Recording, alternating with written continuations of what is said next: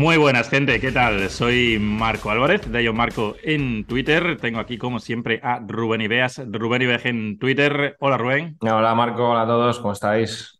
Bienvenidos al touchdown previa de la semana número 6 de la NFL, con dos equipos todavía invictos, Philadelphia Eagles y San Francisco 49ers, que no vamos a tener en esta previa porque los cuatro partidos os los voy a dictar a continuación para que os hagáis un poco la idea de lo que tenemos en el programa.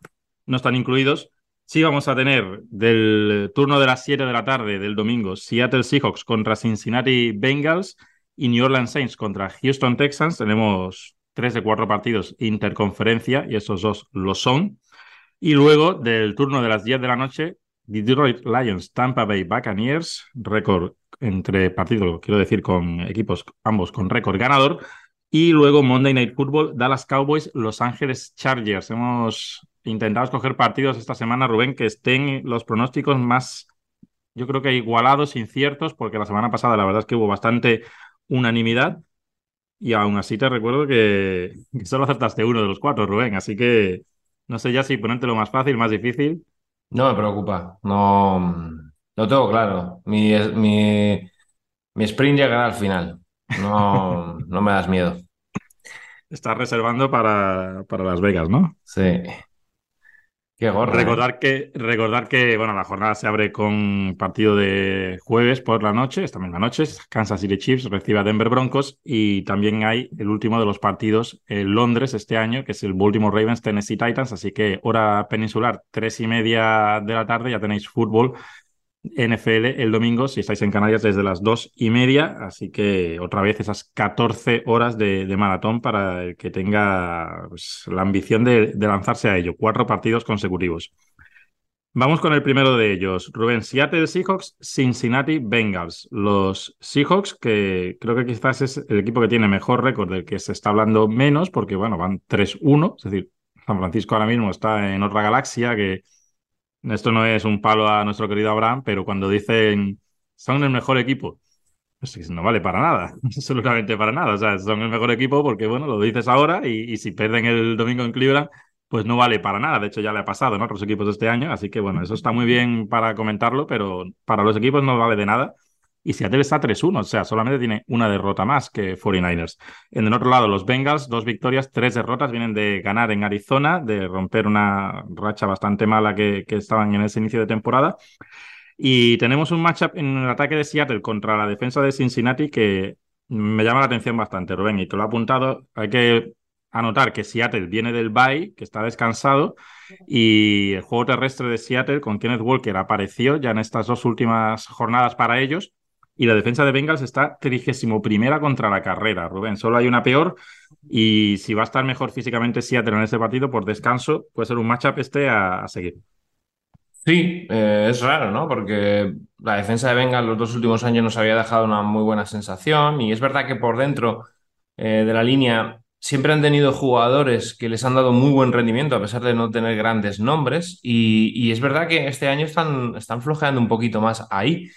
Eh, Jermaine Pratt y Logan Wilson, que son los dos eh, linebackers, son yo creo que dos linebackers que han estado jugando muy buen nivel, pero es verdad que quizás esas caídas a la caja de Von Bell que se, que se producían en, años anteriores y demás, que es más poderoso, ¿no? es un safety bastante poderoso y que baja muy bien a la caja, quizás no lo están replicando de la mejor manera. Y eso que a mí Daxton Hill me parece que está haciendo un grandísimo trabajo, pero a Daxton Hill lo mueven mucho por toda la, por toda la zona defensiva. Lo vemos muchas veces cuando eh, en la línea, cerquita de la línea de scrimmage, o lo, podemos ver en el slot, o lo podemos ver jugando más en split safety y demás detrás, o incluso como free safety. Entonces, eh, creo que han perdido un poquito de potencial ahí que se nota. Y que lo que dices tú, ¿no? Seattle es un equipo que, bueno, que desde que ha llegado Pete Carroll les ha gustado correr, les ha gustado llevar la manija de los partidos siempre con el juego de carrera. Y este año Shane Waldron está incorporando alguna que otra cosa más que interesante. Hay, no sé si tú te has fijado, imagino que sí, pero para la gente que esté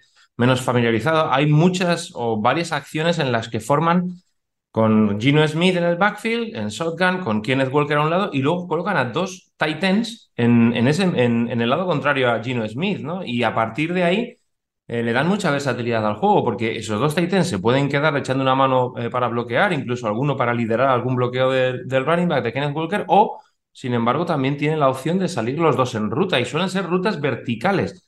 Eh, para formar un, trío de rutas en el exterior, en un lado del campo, que hace mucho daño a las defensas.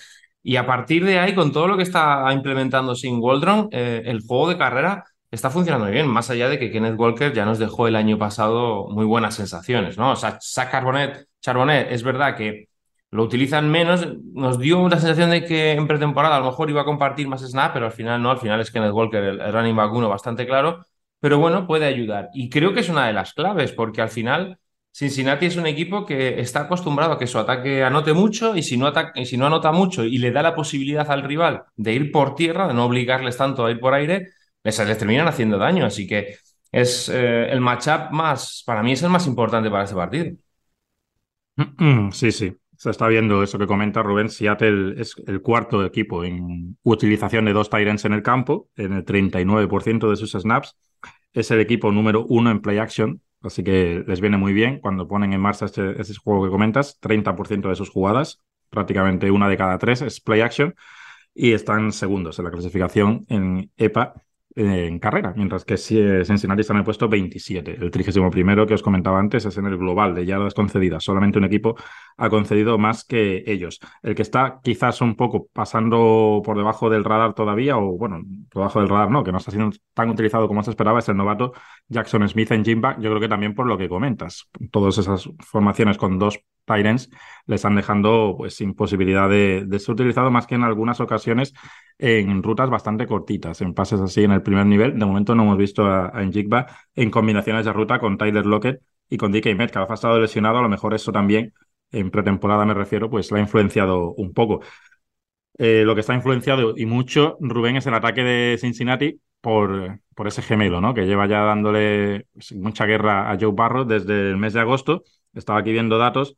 Cincinnati es el equipo número uno en formación en shotgun. En el 93% de sus jugadas, Rubén, están en shotgun. Solamente sale bajo center en el 1,6% de los snaps. Es 32 segundo, es el equipo que menos.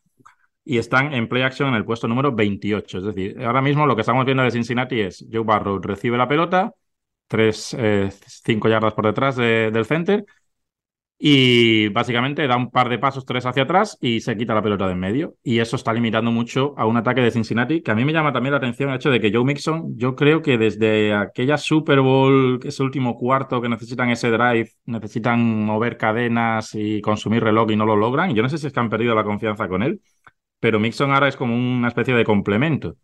No está T. Higgins, Cincinnati se mide una defensa que le gusta mucho defender en zona. No sé cómo, cómo empareja esto, Rubén.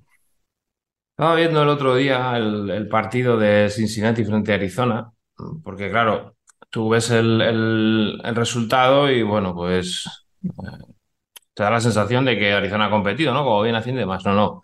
Arizona en muchos momentos del partido es superior. Y si no es por la intercepción de, de Josh Dobbs al finalizar el segundo cuarto, hubiéramos visto a ver qué hubiera pasado en ese partido, mm. porque los dominan. Los dominan con el ataque de Arizona que a mí me, llama la atención, y luego son capaces en defensa de, hacer muchas cosas. Pero vamos, a lo que íbamos con lo de Joe Burrow, es que es así, o sea, es que tú ves jugar a, Cincinnati y evidentemente te limita una barbaridad el playbook, la, eso, ¿no? Que estabas diciendo tú, lo de no jugar debajo del center.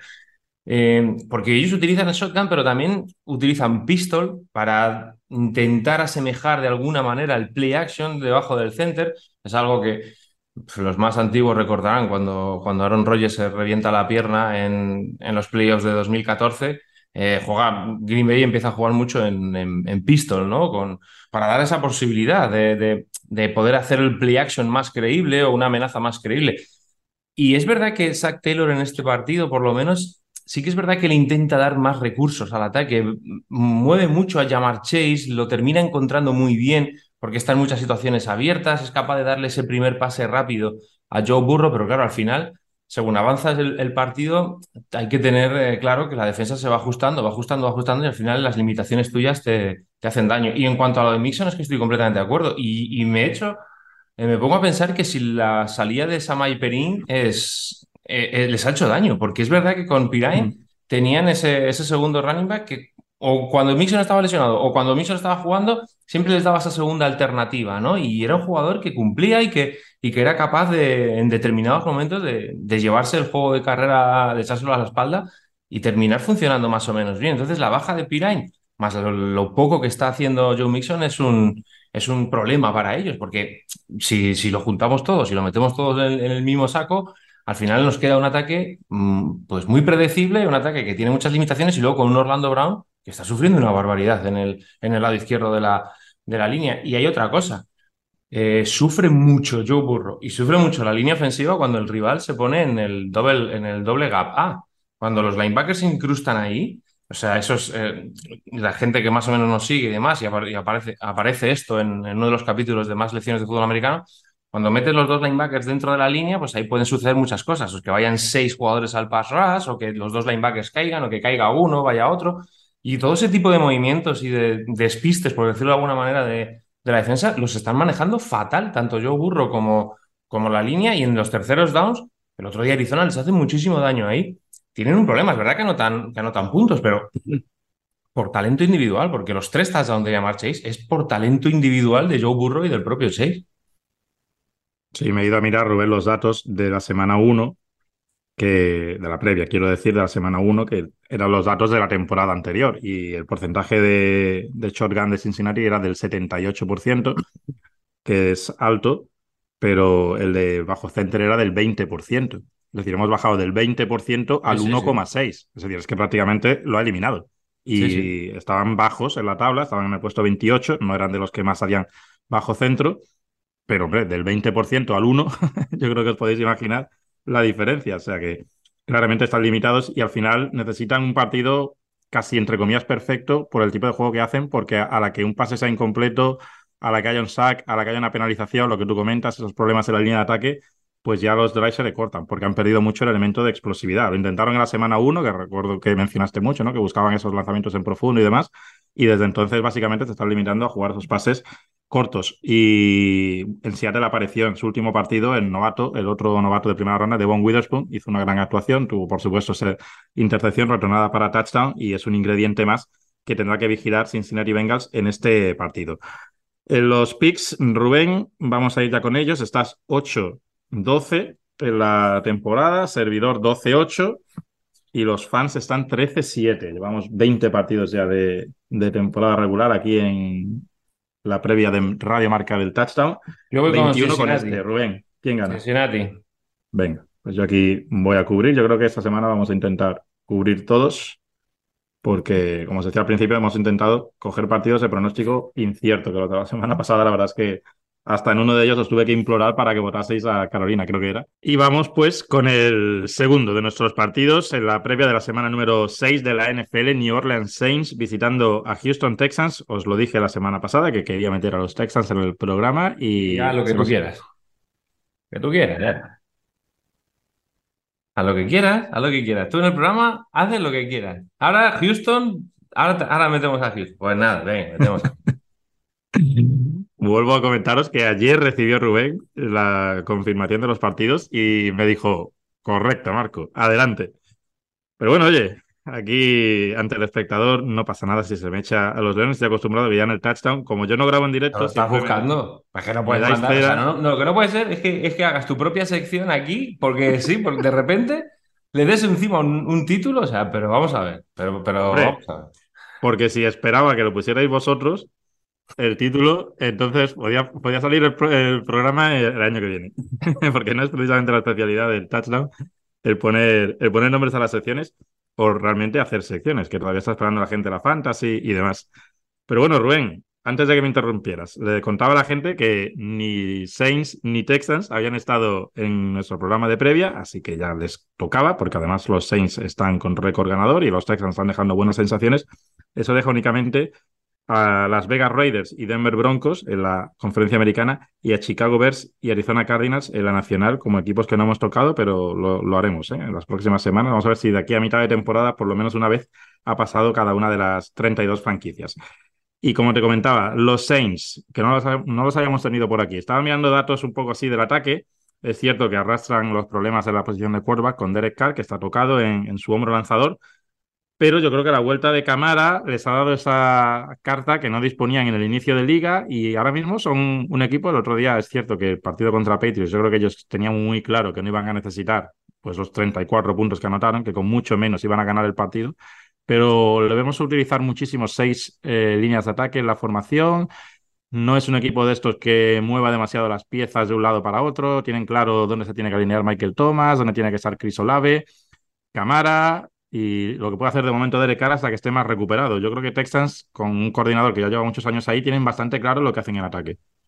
Sí, me... hombre, al, eh, al final tener un jugador de la categoría de Camara ¿no? pues es, es indispensable. Es verdad que el último año no tuvo, no tuvo quizás la producción que esperábamos de él y demás, habló mucho de su contrato pero te da otro, te da otro espectro ¿no? al, ataque y sobre todo que es que mm, Jamal Williams se les había caído por lesión, tampoco era, no estaba en el, inicio de temporada, no era el running back. Jamal Williams es un finalizador, no es un, no es un running back para llevar el peso terrestre del equipo, ¿no?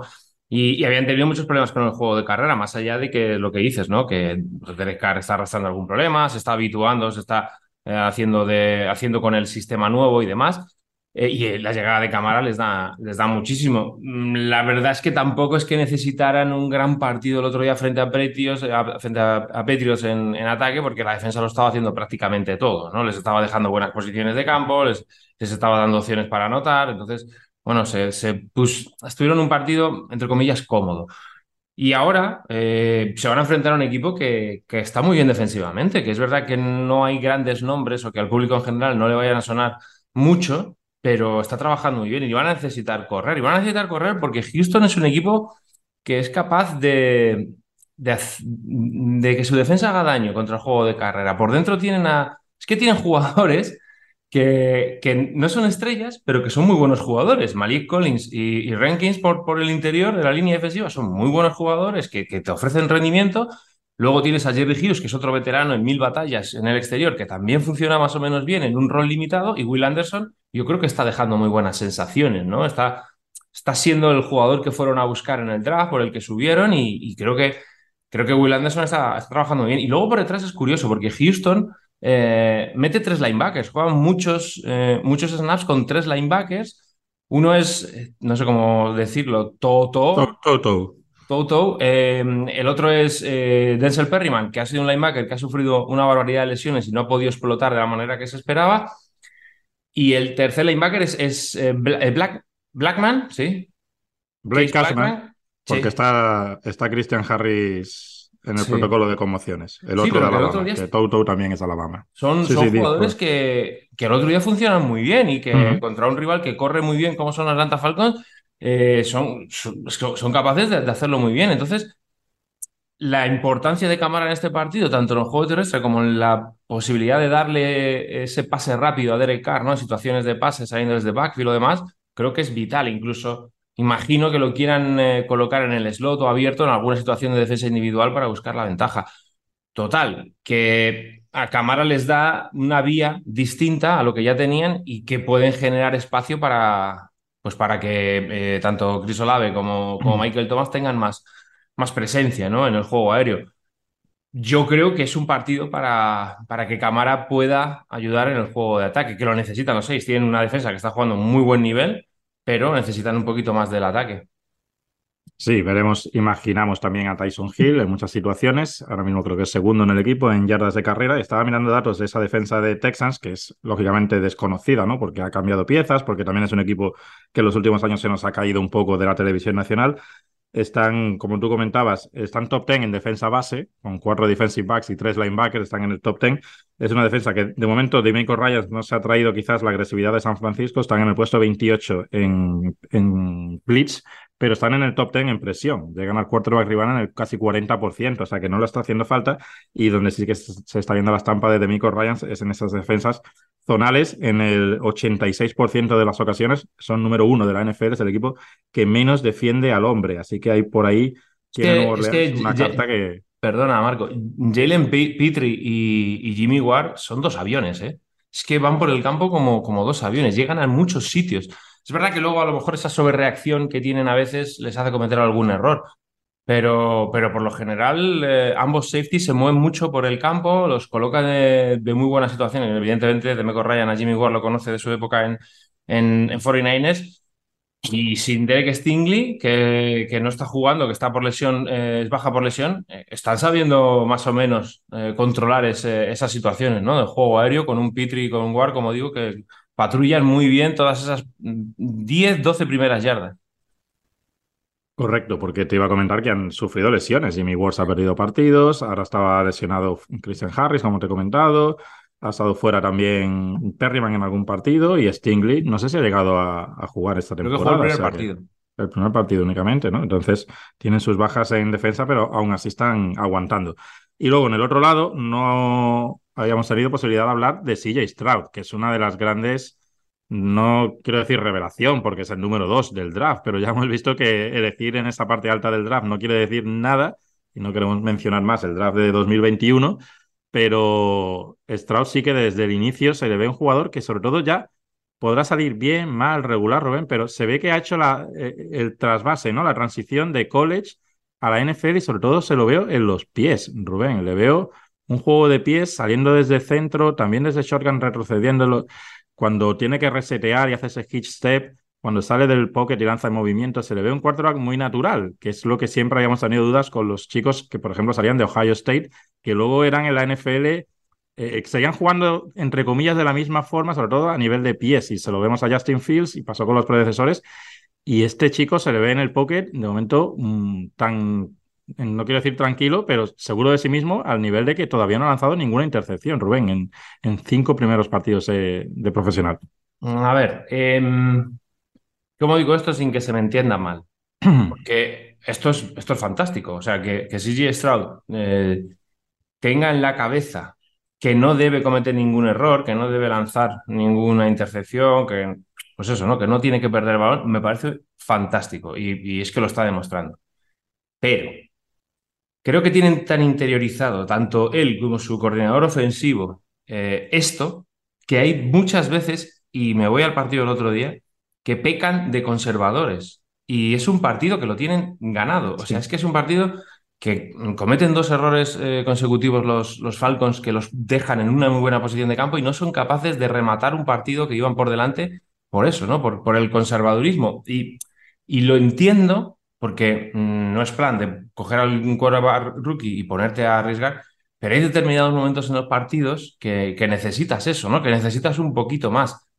Y, y me da, me da esa, esa pena, ¿no? Que, que, por no querer cometer eh, intercepciones o errores, que es lo que te digo, que es perfecto, no den ese pasito adelante en cuanto a arriesgar un poquito más, porque hay veces que ves a CG Stroud que reprime el lanzamiento, lo reprime porque no quiere arriesgar, y yo creo que tiene el suficiente talento y el suficiente, sobre todo, conocimiento del juego como para saber eso, ¿no? Entonces, no sé si es algo que viene desde la banda, desde Slowick, el coordinador ofensivo, incluso desde el propio Demeco Ryan, o si ya tiene dentro CG Stroud, que dice, mira, yo eh, no voy a cometer errores, no voy a perjudicar a mi equipo y demás, pero hay partidos en los, como el del domingo pasado, por ejemplo, que en Chen falta eso, ¿no? En, zona roja, son muy conservadores lanzando o por detrás de los sticks o por, o, por detrás del primer down.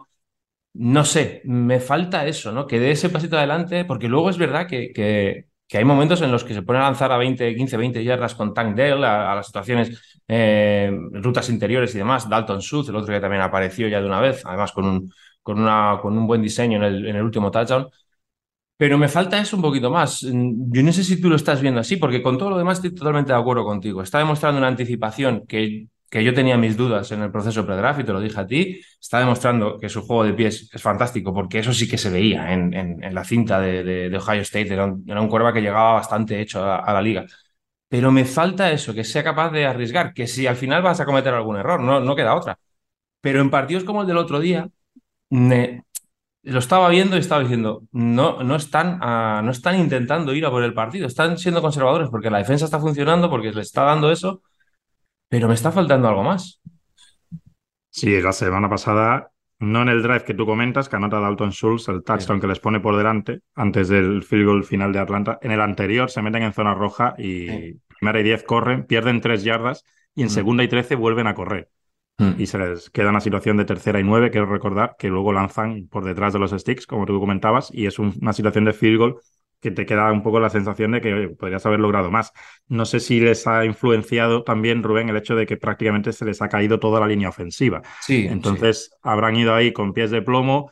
Para esta semana debe volver Laramie Tansil, que es su pieza estrella, creo que es el tackle mejor pagado en la actualidad en la NFL y que no sé si tampoco o había debutado eh, la semana uno o poco más y, no habían podido contar con él, tampoco estaba el otro tackle, ya en principio tienen a los dos tackles, a Howard en el lado derecho, a Tansel en el izquierdo, así que poco a poco van recuperando piezas porque también se ha notado que en el juego terrestre han tenido problemas. Damian Pierce no tiene los números en cuanto a efectividad del año pasado, aunque no le han dejado de utilizar, que es la diferencia, por ejemplo, con lo que hablábamos al principio de Cincinnati Bengals, que es como que se han olvidado de Mixon, pese a que Barrow no está en condiciones, en Texans no, en Texans yo creo que lo tienen claro de que tampoco le quieren dejar el peso absoluto a, a CJ Stroud demasiado pronto y yo creo que en ese sentido están haciendo las cosas bien. Los Saints, una defensa que tiene muchas piezas que ya conocemos, con DeMario Davis ahí liderando el equipo en el puesto de, de, inside linebacker, aunque está haciendo más placajes que él de momento Pete Werner, su compañero, que está la verdad que cada año evolucionando un poquito más pero defensa contraria ¿no? a la de Demico Ryans. Es decir, aquí tengo los datos, Rubén, son el sexto equipo en cobertura al hombre, ya lo sabemos, es característico de las defensas de Denis Allen. Está muy arriba tanto contra la carrera como contra el pase. O sea, yo Saints siempre te lo digo, Rubén, me deja muchas dudas Denis Allen en el planteamiento. Tengo aquel partido contra Tampa del año pasado, me pareció demencial cómo lo pierden. Eso me genera muchas dudas, pero es verdad que en defensa siempre están ahí y tienes que hacer las cosas muy bien y, con y ir con pies de plomo. Es que Em, es que tienen tres cornerbacks que, lo que mejor hacen es defender al hombre. Eh, a Debo, eh, Taylor y, por supuesto Marshall Latimore, es que son, es que casi que te obligas ¿no? a jugar en individual porque es que son tres lapas. Tres jugadores muy duros, tres jugadores muy agresivos, muy buenos localizadores de balón y con muy buenos ball skills. Es que necesitas eh, defender así y no me parece mal. El problema de aquel día de Tampa fue que, no que eso no lo hicieron en el último drive. En el último drive se dedicaron a echarse para atrás, echarse para atrás, y ya sabemos lo que pasa con eso, o lo que pasaba con eso cuando te enfrentabas a Tom Brady. Pero creo que es una de, las, de las opciones más claras y que mejor juegan ellos, y que deben de seguir así. Y contra Houston, evidentemente, Nico Collins es, es, un wide receiver grande, un wide receiver que sabe utilizar su cuerpo, que, que está jugando bien y que tiene esa conexión con C. Stroud, pero quizás si le sumas esa falta de agresividad que yo te decía, ¿no? O conservadurismo, con una defensa individual que te obliga a, ser mucho más preciso, a no arriesgar y demás, pues quizás es el. Vamos, lo van a jugar sí o sí, pero que quizás en este partido sí que puede ser un, una clave bastante importante. Bueno, vamos al pick. Este me toca a mí elegir primero, pero la verdad es que, no lo tengo nada claro, Rubén, porque sí que vienen de ganar 34-0 a Patriots, que tú dirías, pues ojo, pero es que ya Patriots no es una vara de, medir, por lo menos en este momento.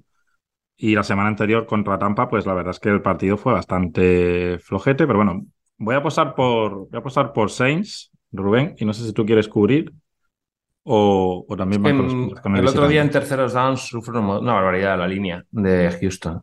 Hmm. Es que creo que Saints, es que Saints es buen equipo, es que Saints está a muy poquito de que el ataque haga algo, de que sea capaz de ser consistente en ataque y con Camara lo pueden ser para, para, hacer, para ser un equipo muy complicado de batir. ¿eh? Es que yo me voy a ir con Saints también. Me fastidia no a apostar por Houston porque hoy, hoy te lo comentaba a ti, ¿no?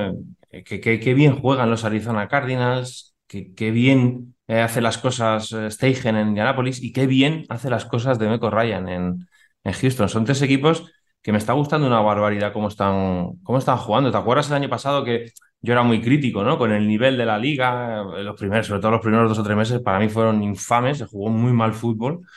Y este año no tengo esa sensación. Y es porque estos equipos que preveíamos que no fueran tan buenos están jugando a muy buen nivel. Están igualando mucho más la liga y, me fastidia. Me fastidia no apostar por Houston, la verdad, pero voy a dárselo a, Saints.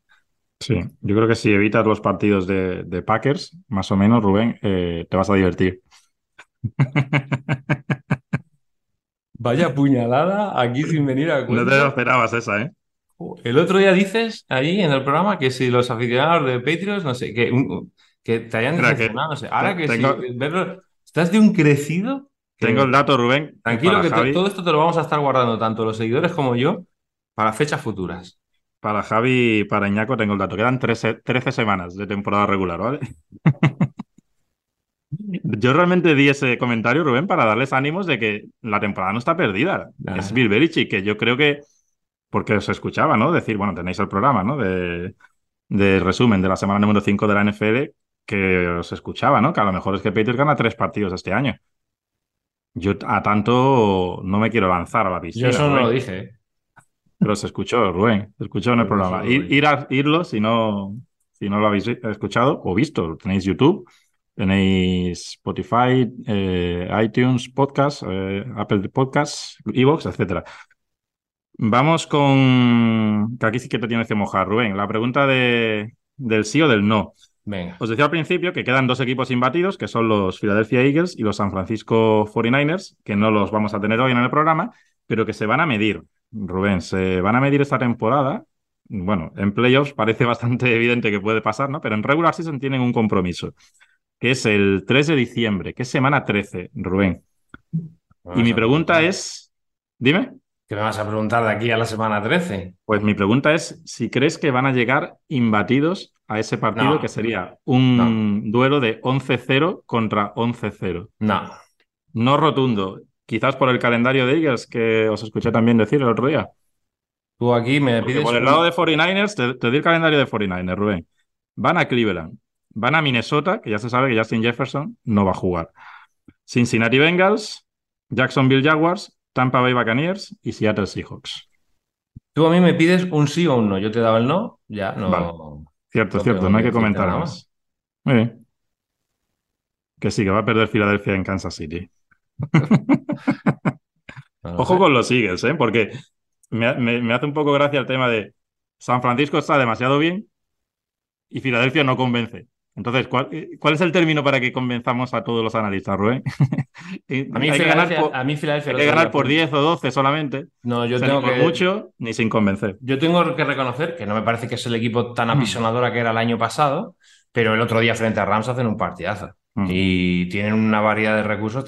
Yo sí que creo que no están. El ataque no está como el año pasado. El año pasado el ataque te fulminaba. Y este año no están teniendo ese ataque, que, que es una que esto no quiere decir que no sea buen ataque, que es muy buen ataque, pero no tan apisonadora como el año pasado. Yo es que el año pasado, lo que está haciendo San Francisco este año se lo veía hacer a, los Philadelphia Eagles el año pasado. Es que era una máquina de correr, era una máquina de, comer campo, de comer campo, de comer campo, y luego las big plays eran brutales. Y este año, más o menos, y sobre todo con, con el poder que le han dado a Andrew Swift, también lo están haciendo.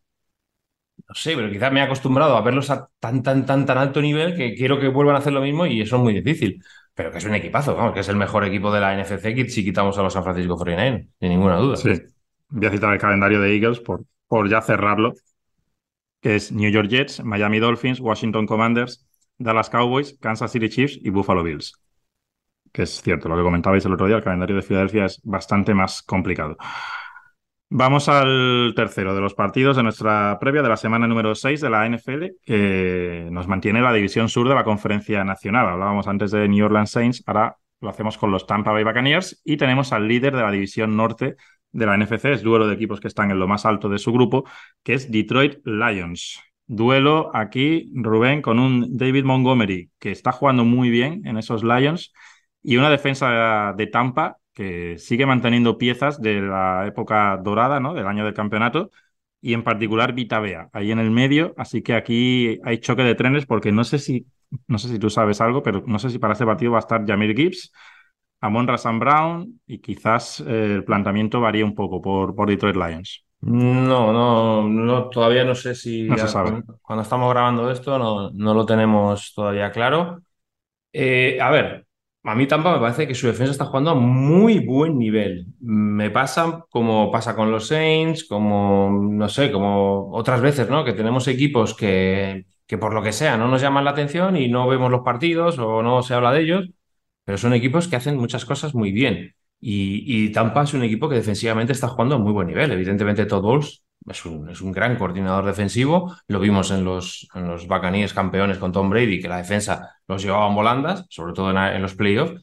Y, y, es un equipo que defensivamente, para mí, es el que más problemas le ha creado a Filadelfia en, en los cinco partidos que ha jugado. ¿eh? Y eso, cuidado, que eso es, es, un buen síntoma de cómo está tu equipo. Evidentemente, eh, los Lions y con la línea defensiva, la línea, perdón, ofensiva de los Lions, te, te compromete mucho, ¿no? Y te obliga a, trabajar mucho en el interior, te obliga a cerrar el exterior, porque eh, todo ese movimiento que hay antes del snap, eh, lo, que, lo que generan en, salidas al segundo nivel los, los líneas ofensivos y demás, es, es muy poderoso. Pero creo que Tampa tiene, tiene los nombres y sobre todo el que has dado, ¿no? Vitabea para, para cerrar ese interior y para, por lo menos, que no esté tan cómodo y que no mande en el partido Detroit como lo suele hacer, ¿no? Que es corriendo, corriendo, con Montgomery en un estado de forma fantástico, como no se lo hemos visto, ni en su mejor época en, Chicago lo hemos visto correr como está corriendo con, con Detroit. Y es siempre, siempre que hablemos de Detroit va a ser una de las claves, poder frenar eso no para obligar a Jared Goff a pasar, porque al final Jared Goff también está jugando bien. Pero sí que es verdad que si tú le cambias ese paso, si Detroit no te obliga a, defender constantemente por tierra, si no llega a esos terceros downs cortos y demás, todos los equipos van a sufrir mucho más en terceros downs largos que en terceros downs cortos. Y yo creo que Tampa eh, es un equipo que está muy bien construido y con los dos linebackers que tiene, la carrera eh, debe ser controlable, ¿no? Tanto Davonta David como Devin White son dos jugadores que mm, ya experimentados, jugadores que se han visto en, todo tipo de batallas y que creo que le pueden plantear un partido muy complicado a Detroit. A mí este partido, a mí el de Cincinnati con Seattle y el Tampa Detroit, me parece que son dos partidos muy buenos para ver y muy entretenidos. Sí, son partidos muy interesantes, con el pronóstico incierto, porque quizás, bueno, por récord, el equipo que juega fuera es el que está mejor, entonces el otro tiene ese plus, entonces le da bastante interés al choque, tanto al anterior como a este. Detroit, el equipo que más juega debajo de center, en el 46%. Fijaros cómo ha cambiado la liga, Rubén, porque la época de, de Montana, ¿no? Eh, era 100% bajo center, 100%. Y ahora mismo el 46% es el que más, el que más de la NFL, los, los Detroit Lions y la defensa de Tampa, pues bueno, como siempre, la agresividad de Todd Bowles se sigue evidenciando en el ratio de blitz, que están en la tercera posición, 41,4%. Luego, en el otro lado, ya hablamos un poquito del ataque de Tampa cuando se midieron a Philadelphia Eagles, a la semana número 3, hablamos de, de Mike Evans, de Baker Mayfield, y aquí, ojo al matchup que tenemos en las trincheras, Rubén, porque Aidan Hutchinson, lo hablamos el otro día cuando tocamos un poco el tema de Trayvon Walker, Aidan Hutchinson es su segunda temporada, está confirmando las buenas expectativas ¿no? que, tenían con él. Y en el lado derecho ya no está Tristan Wirfs en la línea ofensiva de Tampa, sino que está Luke Gedicki, que no es Tristan Wirfs, pero que es una segunda ronda. O sea, que es un jugador que quizás está, bueno, pasando un poco, todavía es un jugador desconocido, porque el año pasado no llegó a ser titular todo el año, ya sí lo es esta temporada. Y este es uno de esos duelos que tú dices, si sale bien parado, pues aquí tiene Tampa un tackle bueno, o como mínimo vamos a ver qué hacen los Buccaneers para que no se les vaya un, poco el partido por ahí, porque además Hutchinson me recuerda un poco a TJ Watt, Rubén, que no solo te destruye el partido con sacks, sino que te bloquea pases, incluso los llega a interceptar, juego muy activo, con brazos largos, en fin, que te tienes que, centrar mucho en el game plan con él. Sí, es ese molde, ¿no? Me parece bastante acertado la, comparación. Y evidentemente, una de las principales misiones cuando tú juegas contra los, actuales Detroit Lions es eh, tener un plan de juego preparado para Hutchinson. De, de, tal magnitud es su dimensión en el juego que ahora mismo eh, me extrañaría que los equipos no hicieran, no prepararan eso durante la semana en los partidos previos a Detroit, ¿no? Porque está generando presión, lo que tú dices. Luego es capaz de batear balones, es capaz de ah, ya no solo de golpear al quarterback, sino de cambiar jugadas, de meterse en el pocket, disrumpir el, disruptir en el pocket para, para que el running back tenga que cambiar la línea de, la carrera y demás. Es un jugador muy completo y es verdad que el movimiento al lado izquierdo de Tristan Wirfs favorece en cuanto a que el, el, lado ciego del quarterback va a estar mejor protegido porque sea, yo no sé, yo no sé por qué no se habla más de Tristan Wills. O sea, es un, es un, es que es absoluta élite de la liga. Estuvo jugando en el lado derecho y era élite. Y ha cambiado al lado izquierdo con, lo, con las dificultades que eso representa y, está jugando al mismo nivel. O sea, me parece alucinante que muchas veces no se hable de ciertos jugadores, ¿no? Que, que están brillando muchísimo y lo que te he dicho antes, ¿no? Pues, pues será porque no están en un equipo, te, iba a decir que no gana, pero, pero es que Tampa está ganando este año, un equipo que pasa bueno, pues que nadie, nadie lo ve. Y Tristan Wills está jugando a un nivel, vamos, el cambio de, Donovan Smith a Tristan Wills, la noche y el día. Y, y tiene esa misión, ¿no? De, intentar pues, que su lado no sea el lado débil. Y yo creo que hasta el momento no está jugando mal. Evidentemente, tiene errores, tiene algún, algún error, pero no creo que esté jugando, que esté jugando mal. Y va a tener un, un, rival muy potente y es una de las claves porque Baker Mayfield estamos viendo que es consistente, que es capaz de encontrar receptores, que ya veremos a ver qué pasa con Mike Evans, si va a jugar, si va a seguir en Tampa o no, pero ha, encontrado muy buena química con él, eh, ha recuperado a, Chris Godwin. Es un, es un que sin hacer grandes cosas tampoco, tampoco te, va a hacer, te va a hacer mucho daño. Y evidentemente eh, Hutchinson es el que puede, el que puede generar todo ese peligro y el que puede hacer que Baker Mayfield cometa errores. Es la clave, es el lado derecho de, esa línea, es la clave y, depende mucho de lo que tengan preparado. Yo imagino que alguna ayuda de Titans, algún chip, algún, mm, no sé, buscar algún pocket móvil, porque Baker Mayfield puede salir en rollout y demás. O sea, yo creo que algo de eso van a tener porque si te vas a mantener estable en el pocket, por muy buena que sea la línea ofensiva, Hutchinson yo creo que te encuentra la manera de presionar. Sí, son, son dos intercepciones y cuatro sacks en cuatro partidos, lo que ha concedido Baker Mayfield, que está francamente bien. Los Buccaneers tienen problemas, eso sí, que ya los arrastraban en la fase final de la era Brady para mover la pelota por tierra. Tienen muchísimas dificultades ahí. Por, por EPA están en el puesto número 28. Las medias de yardas por carrera de Rashad White creo que está alrededor de las tres yardas. Pero sí es que es cierto que utilizan mucho el play action, cosa que ya veíamos con Brady, sobre todo por utilizar el juego de pase con, con timing, esos bank play action, que son play actions pero con pases al slant o rápidamente al exterior. Y bueno, es un poco el sustituto que usa Tampa para ese mal juego terrestre que tiene. Y además yo creo que es un juego que a Baker Mayfield le viene bien, porque ahí cuando está jugando con timing, yo creo que mm, confío más en él ahí que cuando tiene que aguantar más la pelota, que es lo que le pasó en el partido contra Filadelfia. Y ahí es cuando yo creo que se vuelve un poco más loco de la cuenta y además que le faltan capacidades físicas, porque ya lo hemos hablado largo y tendido, que Baker Mayfield no es Josh Allen, digamos, es un jugador más pequeño, no tiene mal brazo, pero no está en la disposición de, de lanzar esas pelotas desde el pocket que sí puede lanzar otros de sus compañeros. Rubén, ¿quién tienes para ganar ese partido? Pues de verdad es que me parece muy buen, muy buen partido y me parece que Tampa está jugando a nivel de, poder batir a Detroit. También he de decir que, mm, que Detroit para mí, no sé si esto es una exageración, pero quitando Filadelfia y San Francisco, no sé qué otro equipo de la NFC está jugando a, su nivel. Me voy a ir por Detroit, pero vamos, no me extrañaría nada que ganara Tampa. ¿Tú crees que Detroit tiene equipo para meterse en, en una eventual final de conferencia? Es que estamos hablando de dos transatlánticos. Es que es muy complicado ganar a Filadelfia y a San Francisco. Pero Detroit, y es que te tienes que hacer un Dan Campbell believer, tío. O sea, es que el tío los tiene como motos. Tenemos, no sé si habrá salido ya eh, la entrevista o no con Marvin Jones en, en Greasy Huddle, el, programa que tengo con Antoine, y tenemos a, Marvin Jones. Y es que lo que nos habla y lo que nos dice de Dan Campbell y del equipo, jolín, te, da mucha confianza. No sé si serán capaces de meterse a una final de conferencia, pero ponerles el partido complicados a los dos, yo sí lo creo. ¿eh? Bueno, interesante el cambio, ¿no? El giro que está dando la conferencia nacional. Yo voy a ir con Tampa porque pues, quiero, quiero cubrir ese partido.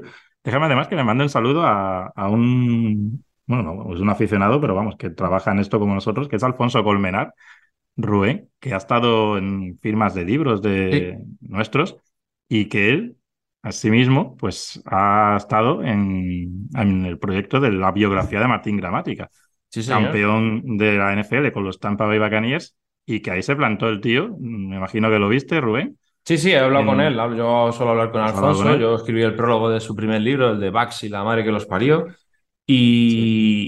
y, es verdad, o sea, esto también ha pasado, como pasa con el equipo, ¿no? Y con Sainz pasa por debajo del radar, pero han hecho una biografía de, de Martín Gramática que, que, es una barbaridad. O sea, que han estado con él, han estado conviviendo con él, lo presentaron en el Monday Night, si no recuerdo mal, contra los Eagles. Sí. Fue, eh, y es un, vamos, es un exitazo, ¿no? Que, que, un, que un español haga estas cosas y que me, alegra muchísimo, me alegro muchísimo por Alfonso. Además que El, el, podcast que él creó, el programa que él creó de Cañones y, Cañones y Fútbol, eh, es uno de los pioneros en España. O sea, es un programa que lleva muchísimo tiempo, que eh, siempre está al pie del cañón, que siempre está dando noticias, que siempre está haciendo cosas. Y, jolín, es para, para decirlo, ¿no? Y para reseñarlo. Sí, sí, sí. Aquí queda dicho Y un saludo, como digo, para, para Alfonso, que es un grande. Monday Night Football. Monday Night Football. Como dice tu amigo Sarcliffe. No lo dice así, no lo dice así, pero. Lo dice mucho mejor, lo dice mucho mejor que yo. Tú la gracia, a pesar de ser de Cádiz, tienes la gracia. Pues eso. Debe ser el único gaditano que no tiene gracia. Es, duro, pero es así. Me voy a hacer mexicano, Rubén. Dallas Cowboys, Los Ángeles Chargers. Dos de esos equipos que más nos hacen rascarnos la cabeza, Rubén. Repletos de talento que luego quizás no terminan de. Tengo la sensación, tengo la sensación de que me tiro todo el día y todos los programas hablando de los Chargers. No sé, no sé por qué, pero tengo esa sensación. En cada programa que estoy, madre mía. Pero bueno. Pues sí, aquí es la tercera vez que pasan en seis semanas. Bueno, ¿ves? Pero es que ese partido es probablemente el mejor partido de la jornada, Rubén, por lo menos a priori, ¿no? Entre equipos que quizás, esto sí que a lo mejor te los puedes imaginar incluso hasta en la Super Bowl, ¿no? Dependiendo del nivel de confianza que pudieras tener con cada uno. Oh. que claro, luego ya las semanas de, competición ponen a cada uno en su lugar. Bueno, Dallas era el mejor equipo de la liga según a quien le preguntaras, ¿eh, Rubén? En la semana número dos, por ejemplo. Sí, claro, pero claro, si nos vamos a eso, si nos tenemos que fiar de ese señor, pues mira. Exacto. Entonces, yo te he puesto aquí en el guion, Rubén, el declive de Dak Prescott, porque lo estábamos hablando el otro día y yo te lo comenté y tú me lo, confirmaste. Los últimos años de, de Aaron Rodgers con McCarthy fueron complicados y fueron de más, de muchísimo más, o sea, del máximo que puedas esperar de un quarterback, a menos, que claro, era un menos que para cualquiera eras la mejor temporada de su vida. Pero hablábamos de Aaron Rodgers. Y veo lo mismo con Prescott. Prescott hace dos, tres años, a mí me parecía un quarterback que estaba muy cerca de lo mejor que puedes desear en la posición. Y ahora veo un quarterback, Rubén, que no sé si ha pagado, pero con decisiones muy ilógicas. El otro día pues, se acentuó mucho, ¿no? Porque San Francisco te va a acentuar mucho cualquier debilidad. Pero estoy teniendo la misma sensación y lo comenté en la semana número uno precisamente con el hombre que van a tener enfrente, que es Kellen Moore, que los datos eran buenísimos y ahora mismo está, Dallas en el puesto 17 en, yardas, Rubén, 17, fíjate con todo lo que tienen ahí, y en puntos están en el puesto 8, pero es que de los 13 touchdowns que han anotado, 4 son de la defensa. O sea, les quitas esos touchdowns y están a mitad de tabla. Entonces, se le da mucha cera a Dak Prescott, y con razón cuando, cuando tiene la culpa, pero yo también estaría preocupado por, por cómo se le está llevando desde la banda. Sí, totalmente de acuerdo en las dos cosas. Eh, creo que Prescott no está dando. Yo creo que, como es lo que dije el otro día, ha llegado a su techo y ya no es que esté jugando a ese techo, sino que está jugando peor. Sí. Y desde la banda no le están dando soluciones tampoco. Y es uno de los problemas que, que, ha tenido McCarthy, que se vuelve muy plano a la hora de, de, su esquema ofensivo. Es que en, la, en, el último año de Aaron Rodgers, sobre todo, era demencial que todos los equipos sabían a la perfección lo que estaba jugando Green Bay. Y, era así, o sea, no es que lo dijera yo, es que lo decía todo el mundo, lo decían analistas, lo decían eh, entrenadores, lo decían jugadores que sabían perfectamente a lo que se estaban enfrentando porque era siempre lo mismo. Y la sensación con Dallas es que una vez que Kellen Moore está fuera, le ha durado cinco semanas. Le ha durado cinco semanas. San Francisco llegó sabiendo, es que tú ves los movimientos de los linebackers, tanto de Greenlow como de Fred Warner, y es de saber exactamente dónde tienen que ir. Hmm. Y son muy buenos, porque Fred Warner es el mejor linebacker de la liga y te marca diferencias, pero hasta tal punto de estar siempre en la jugada, o sea, me parece, me parece increíble. Y es que es así, y es que McCarthy es un entrenador. Yo no digo que sea mal, no creo, no creo que sea mal entrenador, de verdad que no lo creo, pero creo que tiene unos esquemas que son, aparte de anticuados, son muy repetitivos. Y, a un quarterback como Dak Prescott o le das soluciones o, estamos viendo que comete errores y, comete errores muy groseros que suelen perjudicar mucho a su equipo. Lo hizo el año pasado cuando fue el jugador que más intercepciones lanzó y, y, este año va por el mismo camino. En cuanto a la defensa no marque el ritmo del partido, en cuanto a la defensa no sea la que ponga por, por delante al equipo, no hay soluciones. Lo vimos el día de Arizona y era Arizona, lo vimos, y vimos el destrozo que les hizo San Francisco, que, San Francisco juega otra cosa, vale. Pero es que el otro día, y puede pasar con los Chargers, que te dominen, te dominen porque tu defensa no es capaz, tu ataque no es capaz de, poner puntos. Si la defensa no está al nivel élite que es, es que el ataque no, ayuda. Y, el, dato que has dado tú de los 13 touchdowns, 4 de la defensa, es demencial. O sea, es que eso es demencial. Es que vives de la defensa. Entonces, claro, a poco que el rival tenga un ataque medio decente y te ponga 25 puntos en el marcador, no llegas. Y no llegas porque, porque, porque no te da. Y gran parte de culpa es de Prescott, pero es que también desde la banda, y yo creo que no, no, no, se está, no, están ayudando al jugador, no, no lo están haciendo. Sí, yo creo que McCarthy es un buen head coach, porque yo creo que es capaz de llevar el grupo hacia los objetivos que se plantea en, en verano pero puntualmente la gestión del, desarrollo del ataque necesita, yo creo que otra voz, por lo menos. No, quiero, no queremos decir que sea malo, en la NFL no hay nadie malo, pero yo creo que necesita otra voz. Se la quitó con Kellen Moore, él ha asumido más, más liderazgo en ese sentido y no se están viendo los resultados. Y esta debe ser la semana en la que a lo mejor le eche una manita a Dak Prescott el juego terrestre, porque la defensa de Chargers, históricamente mala, desde que Brandon Staley es el head coach, están puesto trigésimo primero eh, por EPA en, contra la carrera y quizás esta sea la semana en la que Dallas golpee por ahí. Chargers tiene ventaja en el sentido de que llega más descansado porque no jugó en, la semana número 5. Ya estamos, sabéis, atravesando las semanas en las que hay buys para diferentes equipos. Y lo que sí tendrá que vigilar Dallas es a Khalil Mack, que viene de hacer seis sacks en el último partido de Chargers y se medirá fundamentalmente a Terrence Steele, que viene de sufrir contra San Francisco, aunque bueno, básicamente, tú ya lo has dicho antes, sufrió todo el equipo. Es que hay una jugada de Warner en la que corta, que yo esto no lo había visto en mi vida, Rubén, corta la ruta de, de CD Lamb, pasa por delante de él, evita el pase, se mantiene en la línea de la ruta que él sabía que venía por el lado contrario de otro jugador, que era la válvula de escape para, para Dak Prescott, y cuando ya ve que Prescott renuncia al pase, ataca al quarterback y logra el sack. Yo no había visto una jugada así en mi vida, que es élite por capacidades atléticas, pero que también, evidentemente, te tienes muy estudiado el, rival. Esto me recuerda a, lo que fue la victoria de Tampa en la Super Bowl contra Raiders, que se sabían el esquema de memoria. Y, hay jugadas que si veis los vídeos, que lo sabía, John Lynch, etcétera, jugadores que había ahí, sabían lo que iban a jugar los Raiders, que tienes una ventaja enorme en la NFL. Si sabes más o menos lo que va a hacer el rival, estás muerto. Y luego, en, en el otro lado, pues tenemos a los Chargers con la vuelta de Austin Eckler, precisamente. Aquí hablamos otra vez de juego terrestre, le ha dicho que el 99% de posibilidades de que regrese. Los Chargers, creo que desde la última vez que hablamos, han perdido a Mike Williams, mm. así que más juego en principio para Palmer, para el novato, para Johnston, pero sobre todo para Keenan Allen, que está haciendo un inicio de temporada brutal, y Austin Eckler, que debe aportar también en el juego de, de, pase. Así que para Chargers, buenas perspectivas ante un equipo que es cierto que cuando ha estado muy bien Rubén en defensa, ha estado pues intratable, pero Arizona, que les falta talento, y luego San Francisco, que sí lo tiene, les han expuesto, Rubén. Sí, lo necesitan, ¿no? Hay que es, fundamental para ellos en, su juego de ataque, ya no solo por lo que aporta en el juego terrestre, sino por lo que te puede dar en el juego de pase. Es verdad que Joshua Kelly, pues es un jugador dinámico, es un jugador que, bueno, parecido, ¿no? Te puede también ayudar en el juego de pase, eh, ha movido mucho Kellen Moore a, Josh Palmer también detrás, del, detrás de la línea scrimmage para darle algún balón en jet y demás.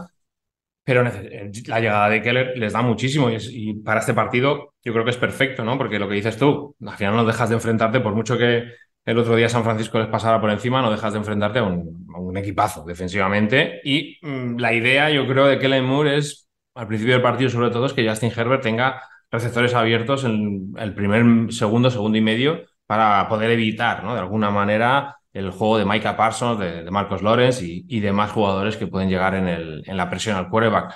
Y eso yo creo que, bueno, ese juego rápido, eh, mediante screens y demás, Justin Herbert lo domina muy bien. Es verdad que echamos de menos los lanzamientos profundos, ¿no? Pero bueno, Keenan Allen se está aprovechando también de, de esos esquemas de Kellen Moore de jugadas rápidas. Es verdad que Palmer, como te decía antes, también puede funcionar ahí. Y yo creo que va a ser la idea, sobre todo en el inicio del partido, no darle oportunidad a que la defensa, lo que te decía antes, marque ¿no? el, ritmo, que sea defensa que tres y fuera, tres y fuera, provocar algún error, incluso anotar.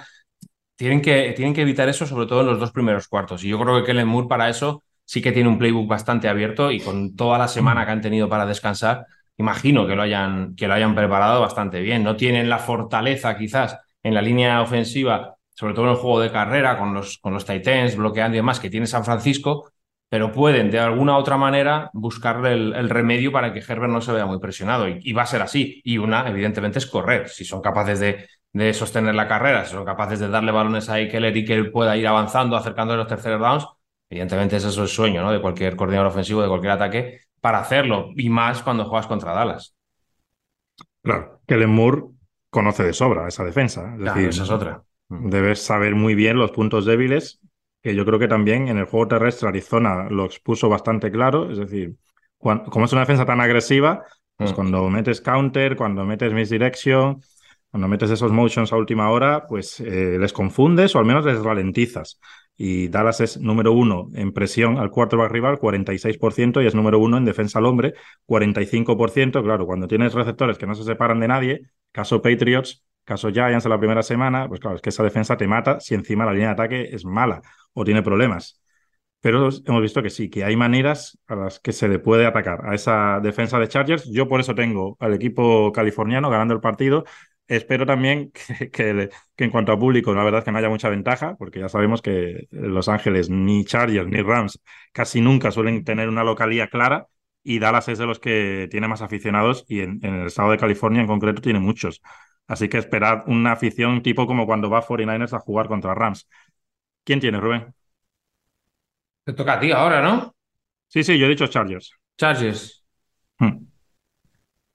Hmm. Yo no sé, tío. Yo digo Chargers también. Es un partido que, como está Chargers de por medio, puede pasar cualquier cosa. Mm. Así que... es que, claro, te pones dos partidos seguidos de Dallas perdiendo contra dos mm. rivales fuertes, es que les deja en muy mal lugar, ¿eh? Pero bueno, voy a decir Chargers, sí. Pues Rubén Ibeas, Rubén Ibeas en Twitter tiene a Cincinnati Bengals, New Orleans Saints, Detroit Lions y Los Ángeles Chargers como picks para esta semana número 6 y servidor Marco Álvarez de John Marco. En Twitter tiene a Seattle Seahawks, New Orleans Saints, Tampa Bay Buccaneers y Los Ángeles Chargers. Seguidnos en la cuenta El Touchdown NFL, que además tenéis esta semana sorteo. Tenemos seis eh, videojuegos de Madden NFL 2024 para, creo que son dos para consola de Microsoft, dos para consola de Sony. No juego, no tengo consola, no, controlo nada de eso, tío. Va por la 5 la, la Play, Rubén. Yo me, quedé en la 3, me parece. La, la 3 sí la tuve. Ya a partir de ahí Yo tengo la 4 por ahí. No, no, la, no la enciendo desde hace meses, pero la tengo por ahí. La 5 no. Y. Por lo que ganas, tío, me parece que. Sí, sí, sí, es por tiempo, Rubén. Por dinero no es. Ah, me alegro. Por lo que me paga el touchdown. Tendría para irme a Las Vegas si quisiera. que por cierto, la, camiseta, ya cerramos con esto, Rubén. No sé si. Porque llevas tú la gorra de Arizona, ¿no? Si no me equivoco. Sí, la de la Super Bowl del año pasado. Yo tengo aquí Raiders, Las Vegas. Muy bonita la gorra esta. Sí. O sea, que es sede de la Super Bowl del año pasado y esto es, entre comillas, la de este año. Y en la camiseta ahí quiero que la luzcas un poco, Rubén.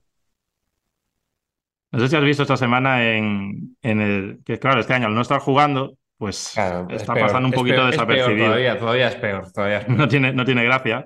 La gracia, yo no este año no lo estoy viendo, la verdad. Solo estoy viendo algún clip que sueltan y el que soltó el otro día es el debate que reclama Aaron Rodgers por parejas, él con, la verdad es que no sé qué doctor es, Rubén, frente a Mr. Pfizer, que Mr. Pfizer, para los que no lo sepáis, es en palabras de Aaron Rodgers, Travis Kelsey, porque fue uno de los primeros que, que adoptó la vacuna que, propuso la, la, NFL en su día, etcétera, contra pues un acólito que trajera, que la verdad es que parecían personajes bastante importantes en Estados Unidos, pero bueno, a mí no me sonaban de mucho. Pero a ese nivel estamos llegando. Rubén, cuando no puede jugar, pues busca la competición en, otros lados. No, esto es un programa de análisis. El amarillismo lo dejamos para el programa del lunes. No me voy a meter ahí. Mr. Pfizer contra Mr. Johnson Johnson. Bueno, pues nada, Rubén, le paso, le paso la nota a Abraham Romero. lo puedes hacer en el podcast que tienes dentro del programa nuestro, lo puedes hacer si quieres el lunes.